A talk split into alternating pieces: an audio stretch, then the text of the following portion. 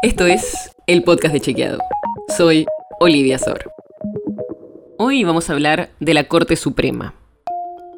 Porque la semana pasada el Senado le dio media sanción a un proyecto de ley para agrandar la Corte Suprema, que pasaría de los 5 miembros que tiene hoy a 15. En realidad, hoy no tiene 5, tiene 4, porque no se designó al quinto miembro después de la renuncia de Elena Hayton de Nolasco. Y los 15 a los que se pasaría, según el proyecto de ley, tendrían paridad de género y serían representativos de las distintas regiones del país. No es la primera vez que se cambia el número de integrantes de la Corte. De hecho, se hizo en 1990, cuando se pasó de 5 a 9. Y en 2006 fue a la inversa, se pasó de 9 a 5. Ese cambio en 2006 lo propuso Cristina Fernández de Kirchner cuando era senadora. Fue su proyecto el que se aprobó. Así que el número de integrantes de la Corte se puede cambiar con una ley simple.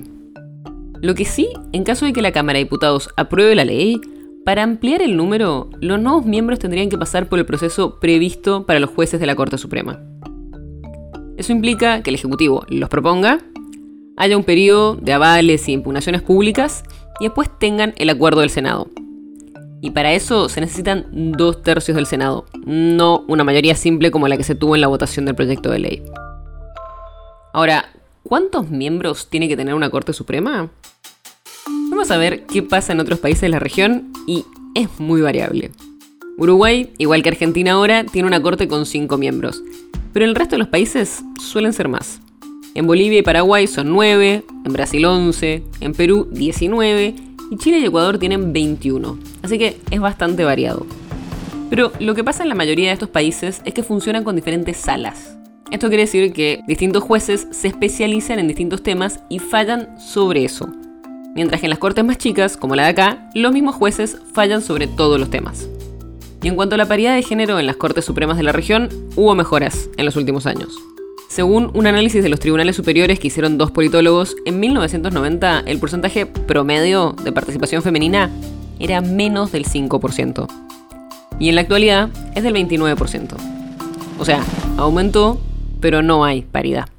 La nota sobre la que se basa este episodio fue escrita por Juan José Domínguez. Si quieres saber más sobre esto y otros temas, entra a chequeado.com o seguinos en las redes.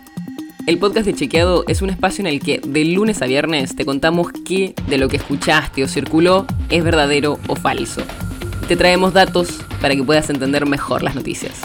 Si tienes una idea, algún tema del que te gustaría que hablemos en un próximo episodio, escribinos a podcast.chequeado.com. Y si te gustó este episodio, seguinos en Spotify o en tu app de podcast favorita y recomendanos a tus amigos. Es una producción de Chequeado, producción colaboración con Posta. La producción está a cargo de Martín Slipsuk y Sebastián Chávez, y la edición es de Nacho Guarteche. Yo soy Olivia Sor. Hasta mañana.